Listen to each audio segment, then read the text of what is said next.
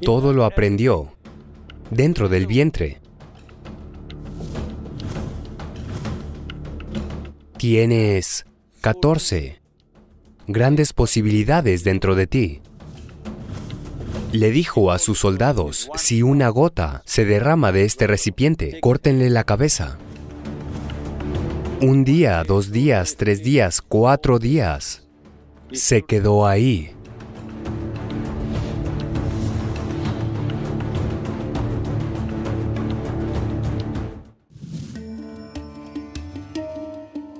Había un sabio, un sabio de mucha profundidad.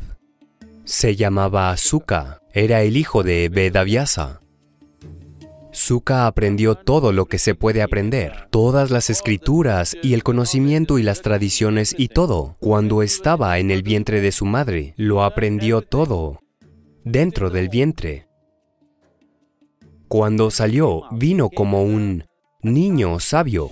Así que él era un Bala Brahmachari, nadie lo inició, pero él era así. Un día Suka pensó que debía ir a Vainkunta y conocer a Vishnu. Así que fue allí. Los guardias lo detuvieron y le dijeron que. Dijo, soy Suka, hijo de Veda Vyasa. Quiero ver a Vishnu.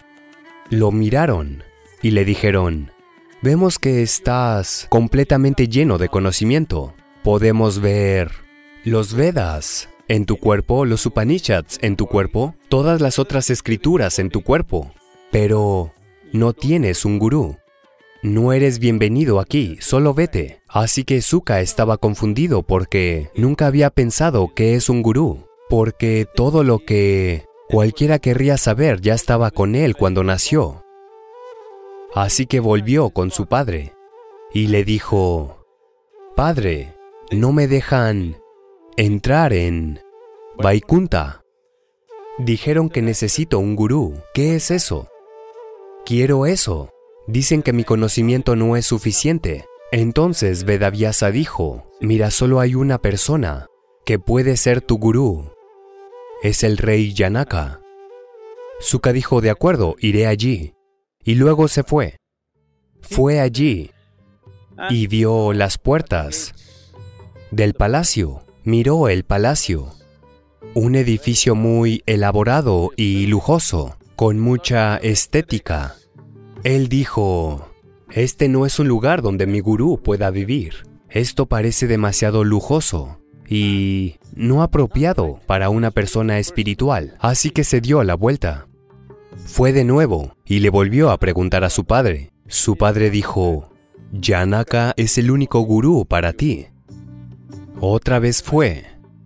Otra vez vio que el rey estaba descansando en el jardín con su reina. Dijo, oh, este no es el hombre, y regresó.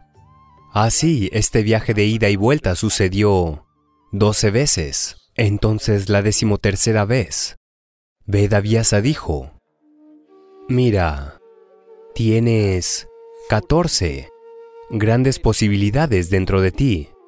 Doce las has desperdiciado en estos doce viajes. Solo hay dos más, depende de ti. Así que Suka se dirigió a las puertas del palacio. No le gustaba la opulencia del palacio. La forma en que la gente iba bien vestida, con seda, no le gustaba eso. Dijo, este no es un lugar espiritual. Pero su padre le había advertido, solo quedan dos más. Si las pierdes, lo pierdes todo. Así que entró. Entonces dijo, quiero ver al rey. Lo primero que esperaba era que, cuando él llegara, Suka, el hijo de Vedavyasa, el rey vendría a recibirlo. No vino nadie. Entonces llegó y pidió, quiero ver al rey. Entonces Yanaka preguntó dónde está parado. Mencionaron dónde. Estaba parado en un lugar donde normalmente tiraban toda la basura fuera del palacio e iba a dar a un pozo. Él estaba parado en ese lugar. El rey Yanaka dijo, díganle que se pare justo ahí. Se paró ahí. Al caer la tarde, empezaron a tirar la basura del día. Así que se quedó allí un día, dos días, tres días, cuatro días. Se quedó ahí. Un montón de basura lo cubría, pero él se quedó allí de pie. Entonces el rey Yanaka preguntó qué está pasando. Dijeron, está parado ahí mismo. Dijo, pídanle que se lave. Denle ropa limpia y tráiganlo aquí. Y así se hizo y luego fue delante de Yanaka. Yanaka dijo, mira, en honor de tu llegada, he organizado un montón de celebraciones y festividades. Muchas cosas suceden por aquí. Ve y diviértete, pero lleva este recipiente contigo.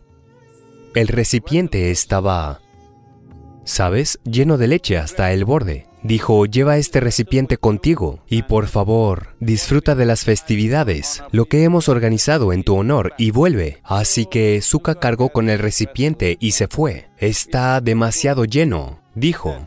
El rey dijo a sus soldados, si una gota se derrama de este recipiente, córtenle la cabeza. Así que cuando tu cabeza está en juego, ¿sabes? Caminas con cuidado, con mucho cuidado sin derramar ni una gota. Atravesó todas las festividades y regresó.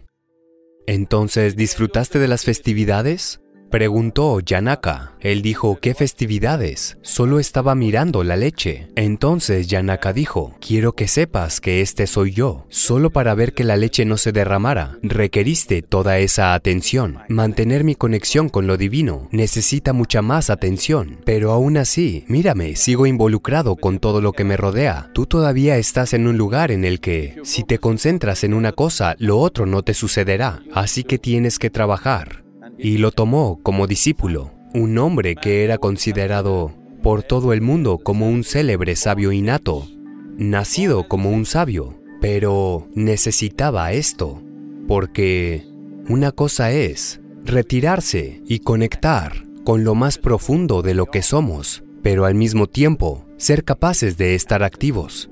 Todo mi trabajo es sobre esto. Mi trabajo no es una enseñanza, no es una filosofía, no es una ideología, no viene de una escritura. Estas son simplemente tecnologías para darte herramientas donde, si te sientas aquí, tu cuerpo está aquí, tu espacio psicológico está funcionando en otro lugar. Lo que eres tú está un poco lejos de esto. Una vez que tienes un poco de distancia entre tú y tu cuerpo, se acabó el sufrimiento físico. Una vez que hay un poco de distancia entre tú y tu proceso psicológico, se el sufrimiento mental. Puedes disfrutar de todo, puedes estar involucrado en todo, pero nunca enredado con nada.